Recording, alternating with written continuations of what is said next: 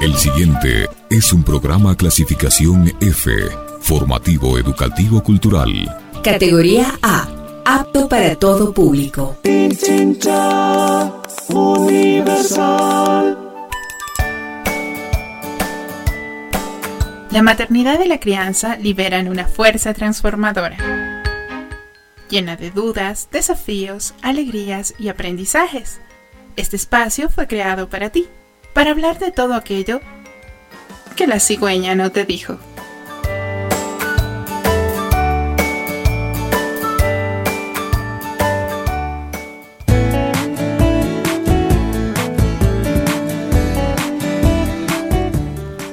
Buenas tardes, bienvenidos, bienvenidas al segundo programa de La Cigüeña No Te Dijo. Soy Andrea Ávila y te acompañaré hoy, como cada viernes, hasta las 17 horas.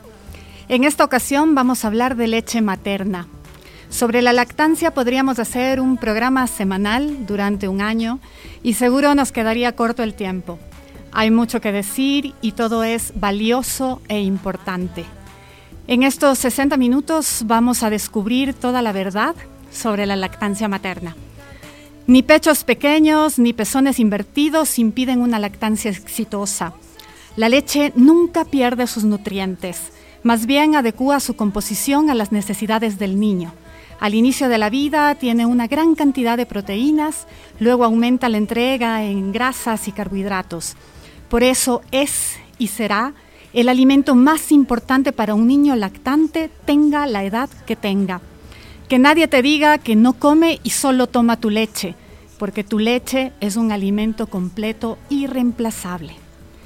Desde la primera gota dorada de calostro les estamos imprimiendo a nuestros hijos en su código genético toda la información inmunológica que necesitan para no enfermarse o para luchar contra las enfermedades. Un recién nacido no necesita nada más que la leche de su mamá hasta los seis meses de edad, ni siquiera agua. La teta es comida, pero es más que eso. Es apego, contención emocional, cariño para la madre y para el niño. La lactancia es amor líquido, oro en perlitas, es la extensión del cordón umbilical y a veces mantenerla es un reto que nos pone a prueba. Hoy escucharemos el testimonio de cuatro mujeres que con sus historias de lactancia derrumban mitos.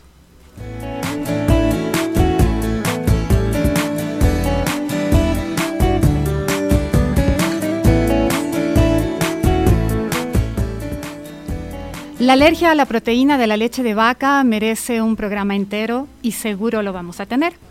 Aunque casi todos los médicos digan lo contrario, un niño con esta alergia no debe ser destetado. Así nos lo demuestra la historia de Andrea Ovidia y su hija Julieta.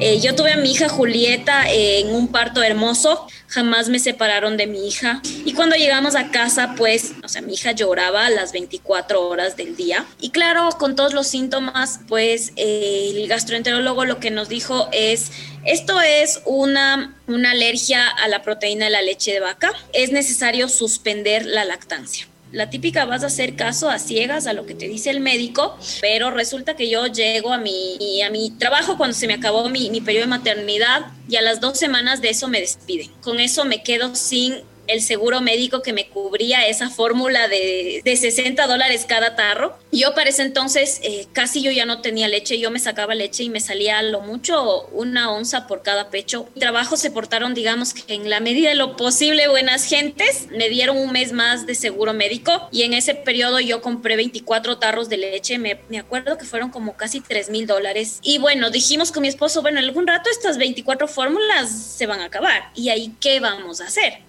Entonces yo le dije, no, yo voy a eh, volver a, darle el pecho. Y ahí empezó mi via crucis. Fue muy duro y ahí es cuando yo tomo la decisión de tener la asesoría de una eh, consultora de lactancia. Fueron aproximadamente como tres meses que me tomó a mí de que la Julieta vuelva a aceptar el pecho. Utilicé el relactador, ah, tenía la técnica de que en vez de darle con el biberón para que se olvide de la succión de biberón, eh, pues darle como en shots de el típico shot tequilero, en esos le empezaba a dar la leche fórmula y siempre trataba de darle un poquito de fórmula y pegarle un ratito al pecho y así, o sea, realmente la Julieta pasaba pegada casi las 24 horas del día. Poco a poco la Julieta fue aceptando nuevamente el pecho. Me tomó aproximadamente tres meses relactar. Para eso tengo que destacar que mi gastroenterólogo no era en lo absoluto pro lactancia. Y cuando él se enteró que Julieta tomaba el pecho, se sorprendió y me dijo, ah, ¿en serio sí toleró la leche suya? Y era como que sí, o sea, sí toleró, pero obviamente con un montón de limitaciones adicionales, ¿no? Porque yo comía pollo arroz, papa verde y creo que dos o tres verduras que era lo que tenía autorizado comer para poder volver a darle de lactar a la Julieta.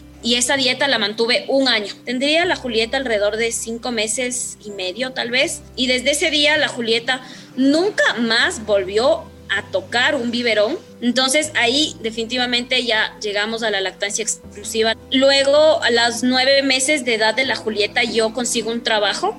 Yo entré y me dije desde el inicio, no te podemos respetar tus horas de lactancia porque necesitamos una persona de tiempo completo. En ese momento nuestra situación económica era complicada, pero yo me extraía en el trabajo como tres veces al día leche. Muchas veces eh, ya me veían que yo agarraba mi mochila de, de, mi extractor y decían, André, necesito que hagas una cosa urgente. Pues dije, ok, necesitas que haga algo, entonces me bajaba la blusa, me conectaba el extractor y me sacaba leche en mi puesto de trabajo mientras trabajaba. Y así algunas veces inclusive entré a reuniones conectada a, mis, a, mi, a mi extractor y realmente ya le decían hasta el cerdito. Ya está sonando por ahí el cerdito porque sonaba tres meses estuve en ese proyecto y tuve que lucharla para poder seguir sacándome porque si, yo me dejaba de sacar mientras yo estaba en el trabajo, pues lo, lo que iba a pasar es que yo iba a quedarme sin leche en cierto momento porque no había la succión necesaria durante el día. Y así me tocó tres meses de, digamos, de bullying laboral porque realmente me molestaban mucho. Inclusive se quejaban porque los envases en los que yo le llevaba la leche ocupaban mucho espacio en la refrigeradora. Mi asesor de lactancia me decía, cuando tú estés con ella, no le des comida. Déjale que durante el día eh, ella tome las doncitas que tú le dejas y coma todo lo que quiera, pero llegas tú y solo dale el pecho porque eso va a asegurar que ella no se destete y eso va a asegurar que tu producción se mantenga. Entonces así, tal cual, yo seguí su recomendación y logramos, digamos, llegar exitosas al año de lactancia. Una vez que la Julieta eh, recibió el alta de, la alergia a la proteína de la leche de vaca, que fue a sus a un año tres meses y ahí a las dos empezaron a darnos eh, cierto tipo de alimentos nuevos. Entonces era como que empezamos a, incluir alimentos altamente alérgenos para ver cómo era su reacción. Hasta que eh, tuvimos ya, digamos, una dieta normal. Toma leche de vaca normal, o sea, de hecho le gusta mucho el queso y el yogur. Es, Julieta tiene cinco años, tres meses actualmente eh, y todavía toma mucha, mucha chichi, como ella le dice. Así que yo ahora digo, qué bestia, qué favor que me hicieron cuando me despidieron. Tal vez no sabían que era lo, el, el más grande favor que me iban a hacer en toda mi vida, pero ahora lo veo así. Creo que tuvo un propósito, que tenía un propósito que me despidieran y el propósito fue que yo pueda disfrutar disfrutar mi maternidad como la he disfrutado hasta el día de hoy.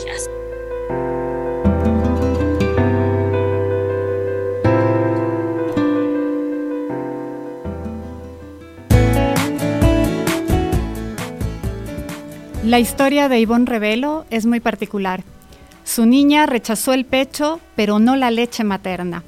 Ivonne sostuvo la lactancia con constancia y gracias al sacaleches. Su experiencia, la de Romina, su hija, nos deja claro que con la lactancia lo último que se pierde es la esperanza. Me demoré cerca de un mes en realidad a poder establecer la lactancia, ya estar en paz y disfrutarla. Entonces Romina tuvo cerca de dos meses y medio cuando me tocó volver a la oficina en horario hasta las dos de la tarde. Lo que hacía era darle de lactar todo el tiempo, todo el tiempo hasta que me tocaba ir al trabajo. Me sacaba leche en la madrugada para que tome con biberón en la mañana y así pude hasta los tres meses y medio aproximadamente y hubo un momento en que Romina ya no quiso y no quiso el seno y me rechazaba. Le ofrecía con biberón y tomaba. O sea, ya no, me, no, no, no le gustaba tenerme cerca, o eso sentía yo, y me cogió una tristeza tenaz.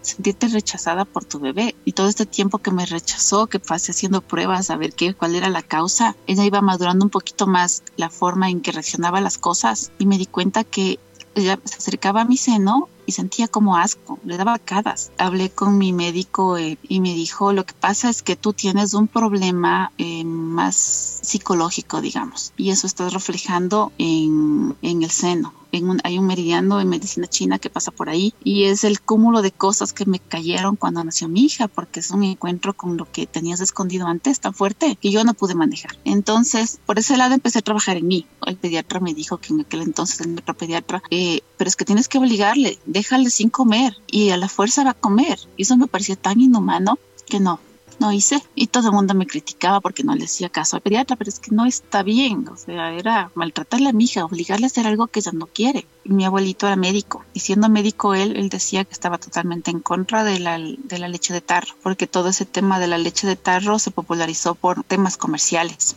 y yo siempre he creído que lo que la naturaleza produce es lo mejor, no tienes forma de reemplazar y seguía sacándome todo el día, cada dos horas, cada dos horas, cada dos horas y no importa dónde yo estaba, cargaba mis sacaleches y mi poncho, no dormía porque me despertaba de la madrugada cada dos horas porque encima más en la madrugada tienes más leche. Una de las cosas que aprendí y pude evidenciar sacándome leche es que de acuerdo a cómo está el bebé, te sale la leche. Tenía la leche verde cuando mi hija tenía gripe. Tenía la leche súper grasosa cuando empezó a gatear y cuando empezó a caminar.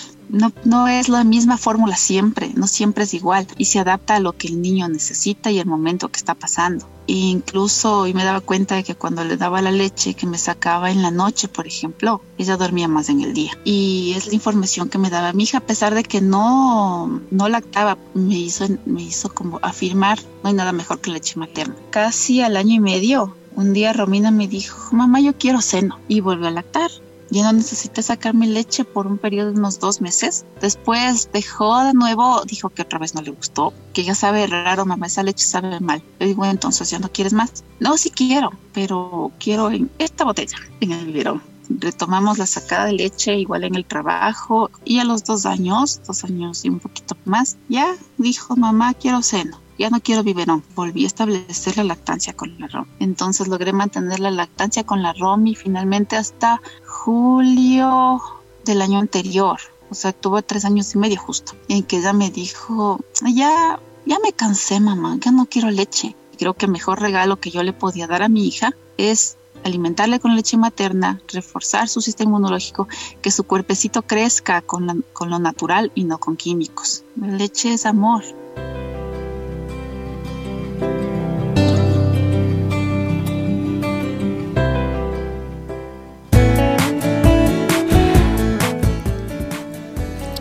María Augusta López amamantaba a su segundo hijo cuando se quedó embarazada del tercero. Sin riesgos para ella ni para sus niños, no suspendió la lactancia. Todo lo contrario, la hizo en tándem. Los amamantó a ambos. Esta es la historia de María Augusta, Alejandro y Martín. Al año, tres meses de mi segundo hijo, me entero que estoy embarazada. Empecé a buscar información. Yo había seguido también algunos cursos eh, prenatales y entre ellos había una doula y ella me, me empezó a asesorar. Ella se llama eh, Carmen Stewart y ella me indicó que no me preocupara, que eh, puedo seguir dando el lactar. Bueno, empezamos esa aventura. Eh, siempre tuve el apoyo 100% de mi esposo. Yo creo que él fue la pieza importante porque él me acompañó a enfrentarme a un mundo que era totalmente desconocido para nosotros. Creo que las sociedad es muy dura, es muy cruel. Por la falta de conocimiento todos se vuelven todólogos. Cuando mi hijo tenía un año nueve meses aproximadamente, me decían posiblemente tu hijo va a dejar de lactar porque a los, de entre los seis y los ocho meses la leche cambia de, de sabor y cosas que a los niños que están lactando no les gusta y dejan solos. Yo dije, ojalá sea mi caso, porque era durísimo. Para esto yo tuve una barriga muy grande y mi hijo, el segundo, tenía TDAH. Y claro, la demanda para un niño con TDAH es más fuerte. Y claro, tenía crisis con, mi hijo. Me di a luz cuando mi segundo hijo tenía dos años, un mes. Me, me, dieron un dato y me dijeron, habla con X persona, ella está dando la, eh, lactancia en Entonces yo cogí, la llamé, ella muy predispuesta me dijo lo siguiente, si tú le empiezas a dar de lactar a los dos, vas a tener leche que da miedo. Eh, me volví como una madre de, gemelos. Se mientras el uno dormía, el uno me cogía el seno y el otro también. Hay una época que las mamitas ya sabemos que es la sintonía o cuando los hijos empiezan a sintonizar el seno. Toman y cogen el uno. Ellos se cogían las manos para, para poder sentir ese, esa sintonía. El uno aprendió a respetar el seno del otro y no se cruzaban y se pedían permiso para hacer eso. Fue, fue la temporada más dura, pero más satisfactoria porque en ese tiempo yo sin trabajo, mi esposo sin trabajo y tratando de sacar un negocio adelante. Eh, había veces en que quería dejarlo, eh, pero buscaba información y vi los beneficios que tiene la lactancia. Como mi hijo este, segundo tenía teníamos épocas de frustraciones y lo único que le calmaba era el seno. Eh, la pediatra de mi hijo decía, si tu hijo no hubiese lactado hasta la edad que lactaba, tu niño hubiese sufrido más. Yo iba a un centro comercial y los dos querían tomar seno y la gente me miraba y pude enfrentar ese miedo eh, mientras iban creciendo, o sea, chiquito como que bueno, ya, ya aceptemos la lactancia pero era más grande porque yo tenía un niño de 6 años lactando y un niño de 4 años lactando. Dejó de tomar como hasta los 6 años, ¿sí? Poco a poco. Y el otro siguió tomando. Mi hijo de 5 años solo para las noches me llama. Hasta el día de hoy yo no encuentro nada que diga en contra de la lactancia en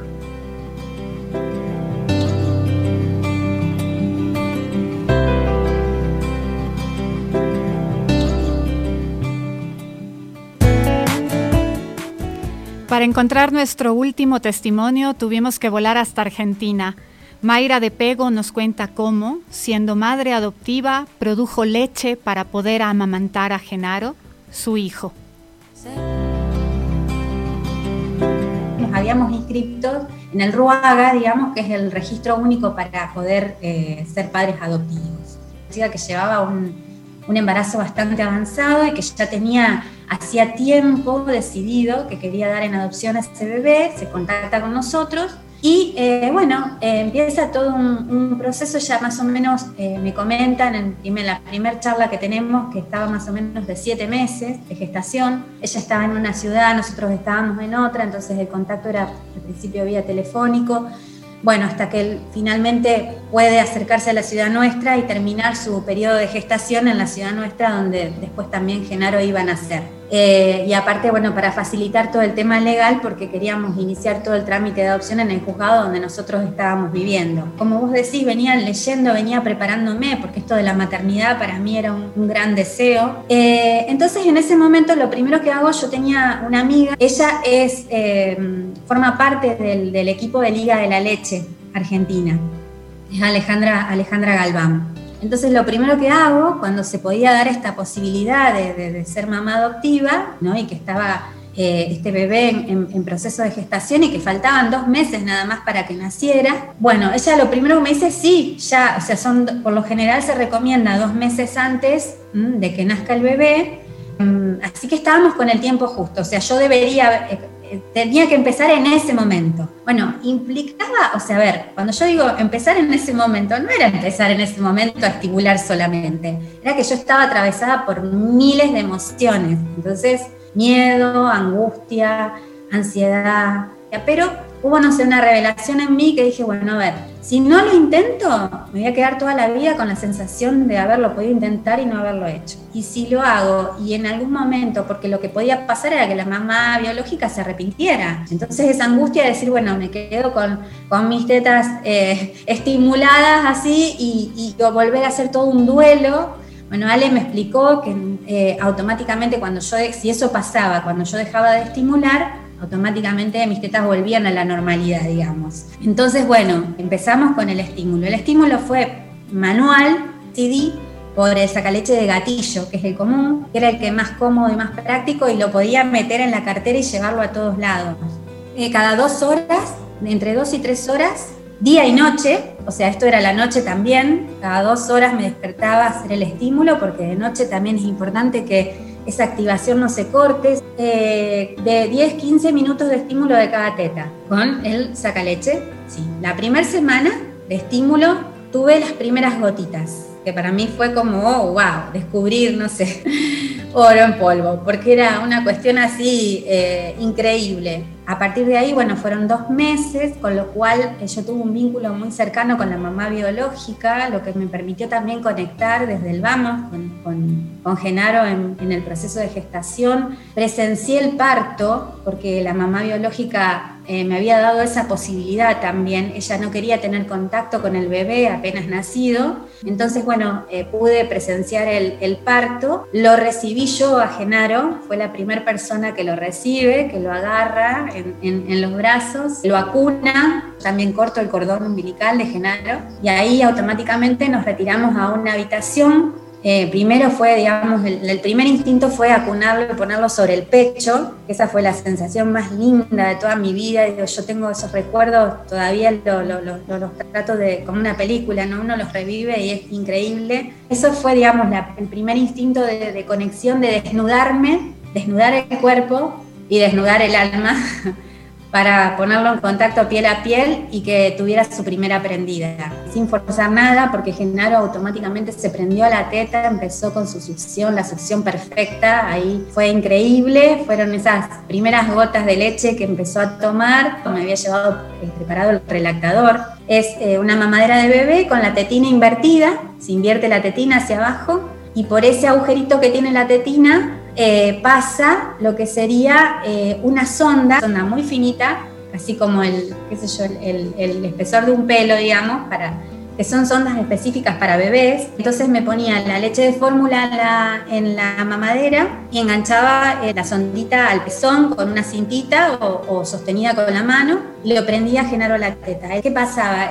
también empieza uno a conectar con esas mamás que se sacan leche y te empiezan a dar para que vos puedas poner en tu relactador y seguir por lo menos la mayor cantidad de, leche posible que el bebé tomara, que fuera leche materna y no leche de fórmula.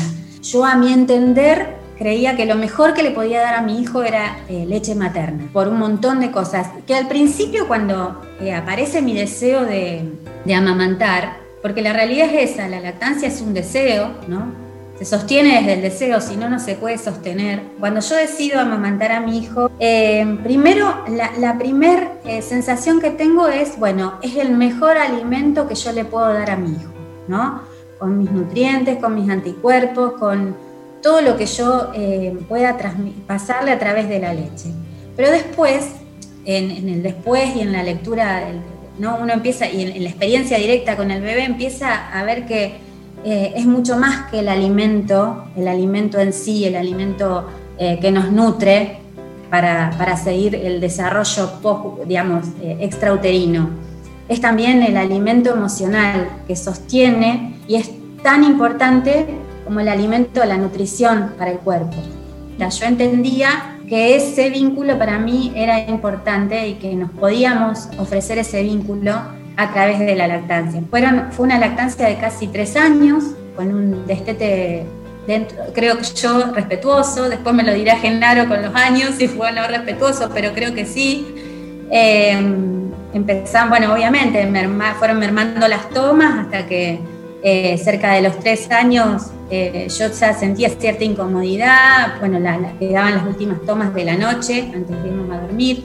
Eh, alguna toma a la madrugada, pero bueno, amamanté más o menos, más o menos, de un 70% de leche materna y un 30% de fórmula.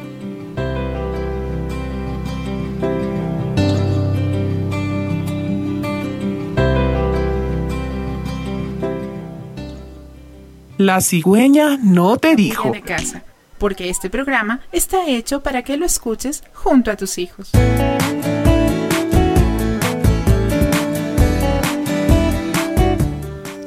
Las historias que oímos nos conmueven y nos animan a defender sin dudas la lactancia, no solo porque fortalece el vínculo mamá-bebé y el sistema inmunológico del lactante, también porque ayuda contra la depresión posparto, ya que la madre genere la suficiente oxitocina para poder atravesar el puerperio. Existe además un boicot expreso contra la lactancia desde la incomprensión social el ámbito laboral y la industria farmacéutica que entrega bonos a los pediatras que la recetan, bonos que se transforman en viajes, congresos, regalos o cenas. La lactancia como derecho nos convoca a todas, a las que pudimos dar de lactar y a las que no, a las que tuvimos problemas y a las que nos dimos por vencidas. Debemos defender la lactancia de las presiones sociales, políticas y comerciales, la desinformación y los mitos, porque lo que está en juego es nuestro derecho a maternar desde el deseo, en quizás el momento más frágil, íntimo y de enorme búsqueda interna de nuestras vidas.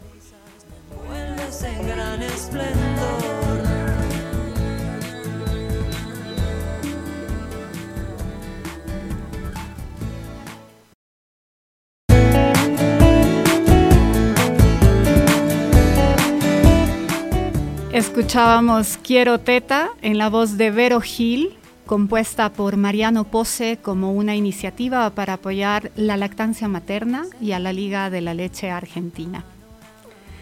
En esta tarde, en La Cigüeña No Te Dijo, vamos a entrevistar, nos acompaña ya Paola Proaño, nutricionista y asesora certificada de lactancia materna. Paola ha acompañado la lactancia de cientos de mujeres su experiencia y profesionalismo la hacen la persona más idónea para responder algunas dudas. Bienvenida, Pau, a La Cigüeña No Te Dijo. Hola, mi Andre, gracias, muchas gracias por la, por la invitación. La primera pregunta que te tengo es, eh, bueno, al inicio del programa oímos los testimonios de cuatro mamás a las que no les importó ni el cómo, ni el cuándo, ni el dónde para dar de lactar. ¿Por qué defender la lactancia materna por sobre todas las cosas? ¿Cuáles son sus beneficios? Bueno, primero eh, estoy emocionada por volver a oír y revivir eh, las historias que acabamos de escuchar, porque fui parte de muchas de esas en el día a día. Creo que a pesar de vivir haciendo esto, eh, perdón. ha sido uno de los programas para armar más conmovedores. Eh, creo que hemos llorado en cada entrevista, las mamás, hemos llorado cuando estábamos haciendo la edición y la producción del programa. Creo que hemos oído los testimonios como 10 veces por lo menos y seguimos sintiéndonos profundamente conmovidas. Sí, la verdad es que esto de la lactancia mueve mucha, mucha oxitocina. Eh, nos toca, me toca a mí en las fibras más íntimas de mi ser y, sé lo que han pasado. Bueno, en el caso de la mamá argentina, igual me emociona muchísimo, ¿no? Pero haber vivido esas, esas historias de cerca y, la lucha que tienen las mamás por, por sobrellevar esas, esas presiones, esas dificultades, qué es lo que me motiva a hacer lo que hago y a estar hoy aquí también hablando de, de la lactancia. Bueno, los beneficios son son increíbles, ¿no? Son así como, como decía la mamá argentina, eh, eh, bueno, es, es, el alimento perfecto, pero es mucho más que solo un alimento, es mucho más que solo la nutrición que da la leche materna, porque no solo, como dice, alimenta el, el cuerpo, sino alimenta el espíritu, alimenta el alma, alimenta, alimenta el amor, alimenta la humanidad.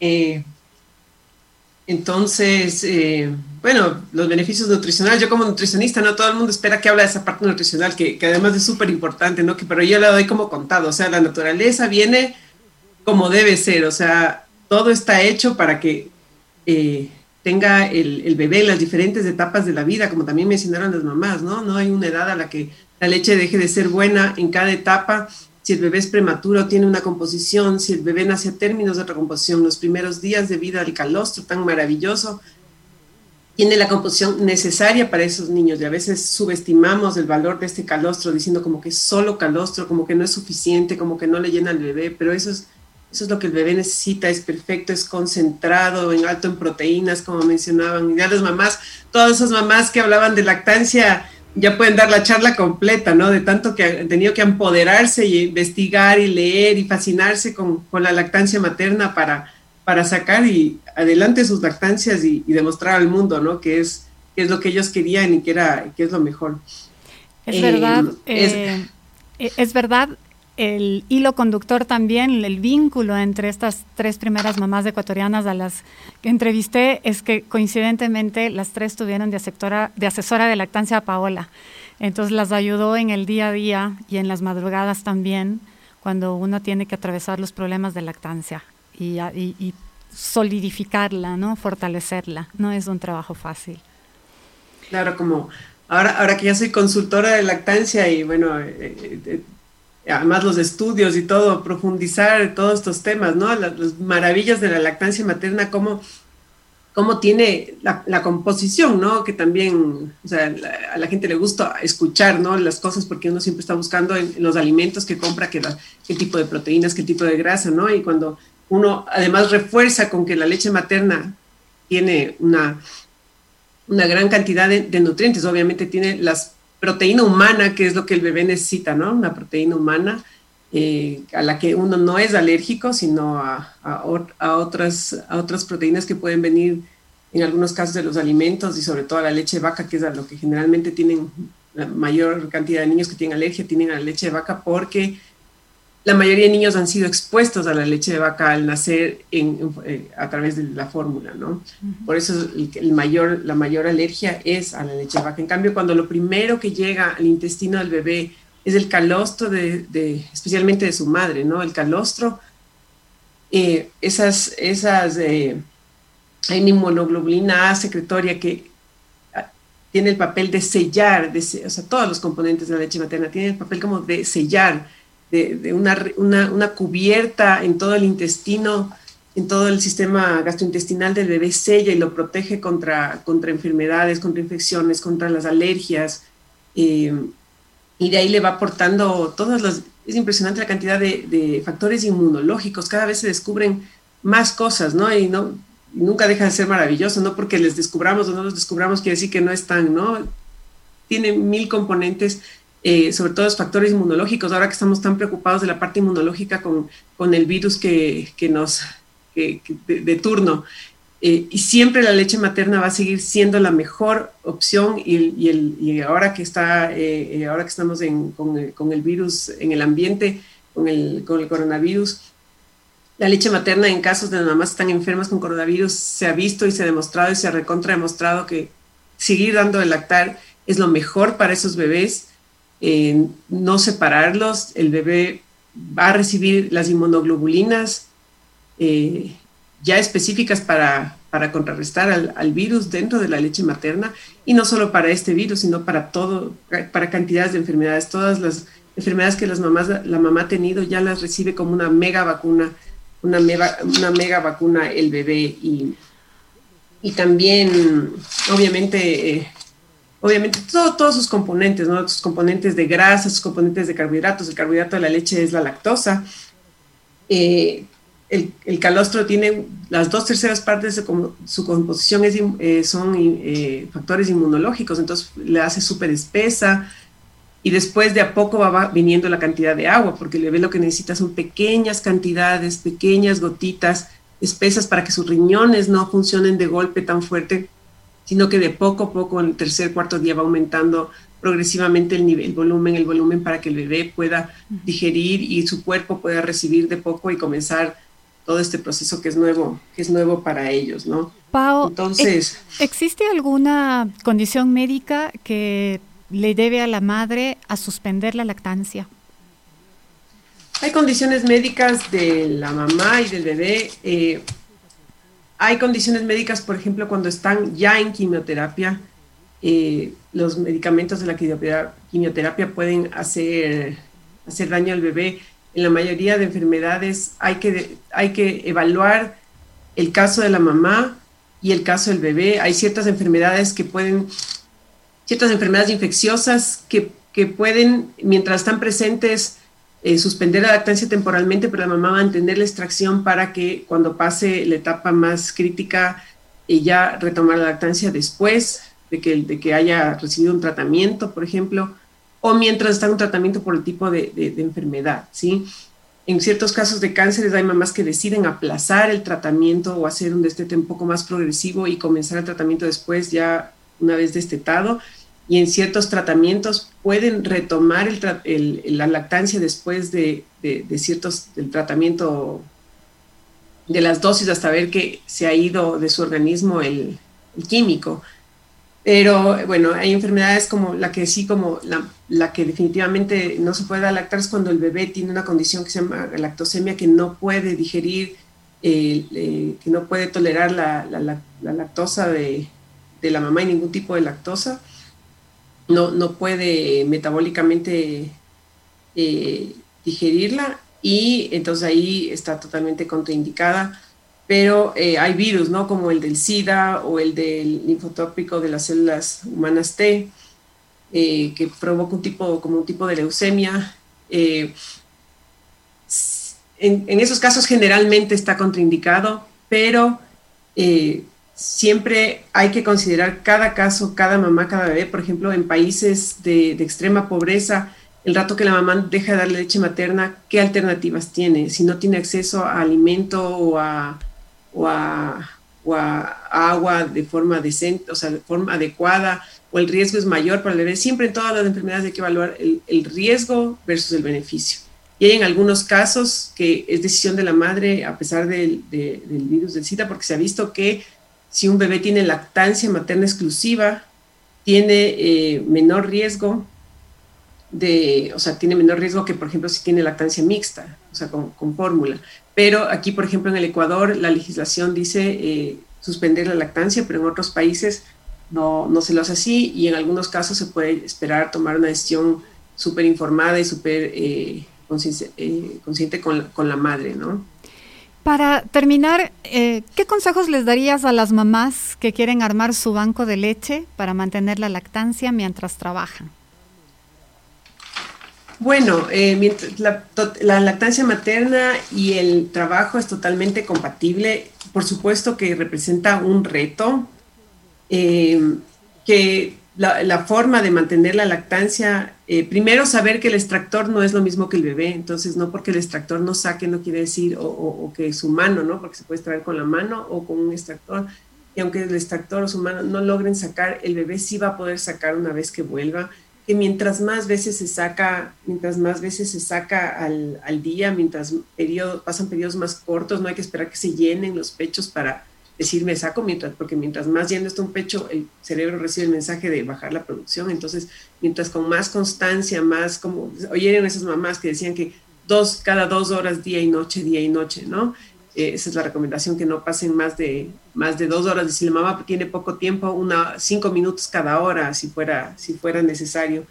Eh, mientras mantengan la, estimulación y la, extracción de leche, eh, pueden mantener su lactancia y que siempre regresen a, casa y, se mantengan lo más cerca posible de su bebé, que hagan con lecho, les va a ayudar muchísimo a mantener la producción, que no traten de de prescindir de las tomas nocturnas y que hagan mucho piel a piel. Esos son mm. algunos de los consejos así rápidos que les puedo dar, pero bueno, ese tema es para, para horas también.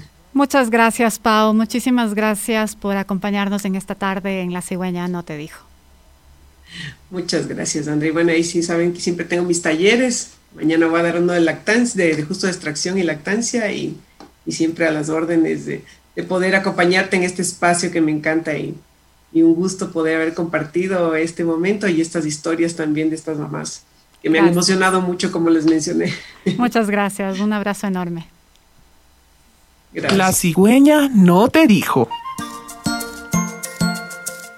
Ahora, busca un lugar, ponte cómodo, cierra los ojos, vuélvelos a abrir, respira, abre tus sentidos. En unos segundos más te contaremos un cuento.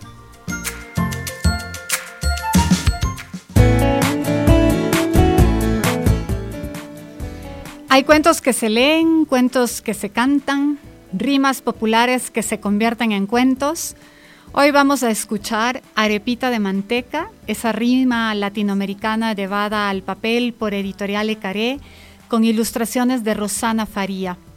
Oscar Betancourt Campos, gestor cultural independiente, músico y director de Coral Amaranto, musicalizó y cantó esta versión de Arepita de Manteca.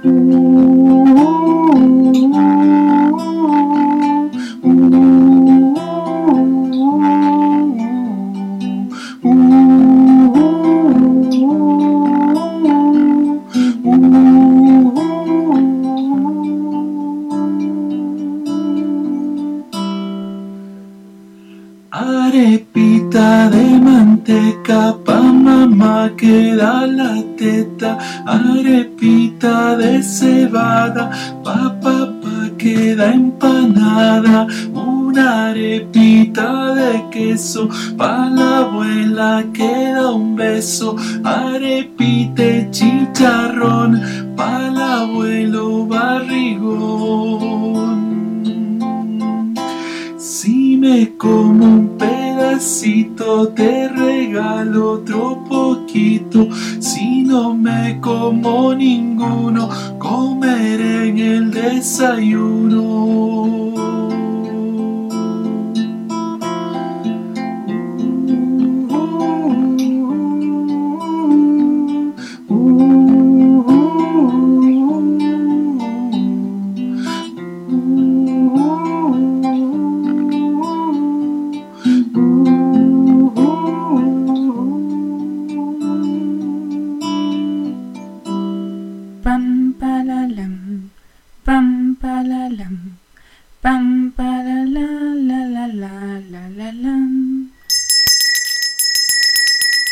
comer,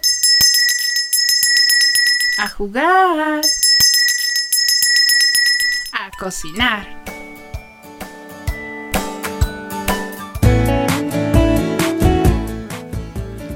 La Ari nos habla hoy de una planta que está presente en muchas cocinas del mundo, la albahaca, y nos invita a preparar ensalada caprese. Aunque vas a oír cómo prepararla paso a paso, te adelanto los ingredientes tomates cortados en medias lunas o en rodajas, queso mozzarella, sal, aceite de oliva y por supuesto hojitas de albahaca.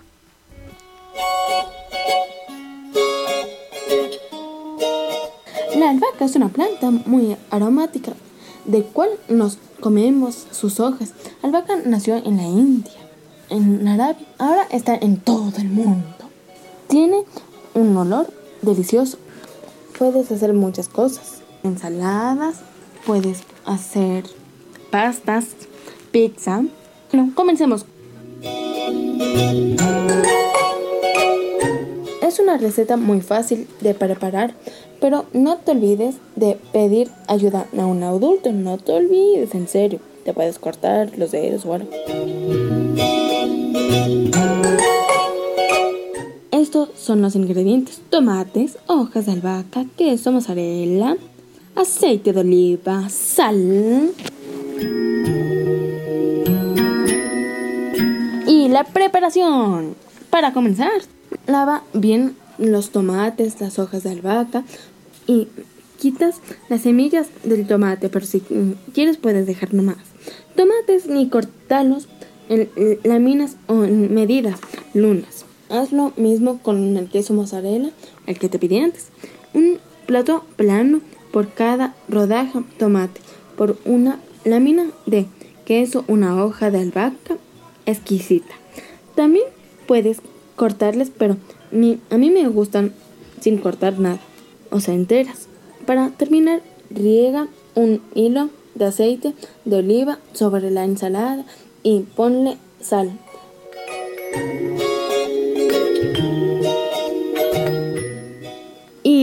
Comer lo más delicioso para mí. Chao, nos vemos el próximo viernes.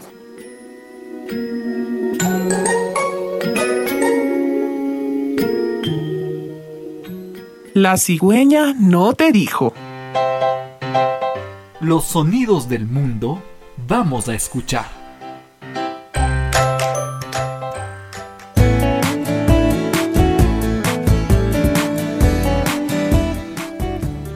Los sonidos de la naturaleza son diversos. Todo depende del lugar en el que nos encontremos. Hoy te invitamos a descubrir los sonidos de algunos animales de la selva.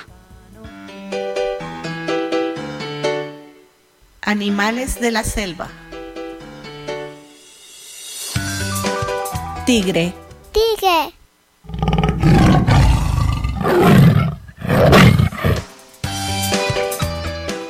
Gorila. Gorila.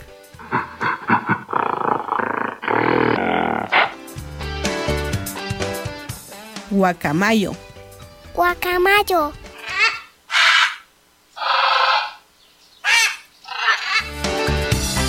Boa. Boa.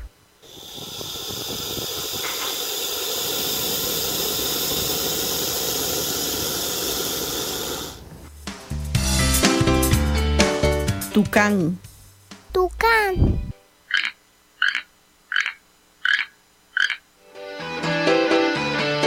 Perezoso. Perezoso.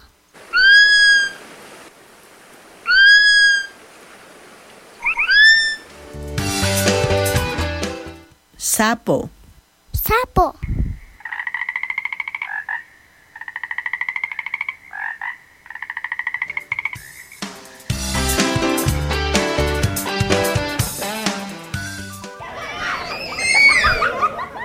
Preocupes por la bulla de casa, porque este programa está hecho para que lo escuches junto a tus hijos.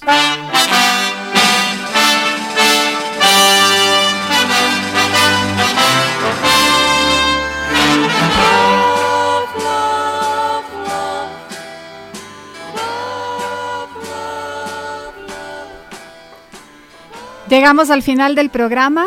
Nos vamos con el corazón conmovido por todo el derroche de amor que escuchamos en los testimonios de las cuatro mujeres que nos acompañaron al inicio del programa. Y con esa estela nos vamos a despedir. Soy Andrea Ávila y los espero el próximo viernes a las 16 horas por Radio Pichincha con más de lo que la cigüeña no te dijo. Muchas gracias a todos quienes nos escuchan, nos siguen en redes, nos enriquecen con sus comentarios. Gracias a todos quienes hacen posible este programa, a Radio Pichincha Universal y a Patricio Pinos, quien nos acompañó esta tarde en los controles. Hasta la próxima semana.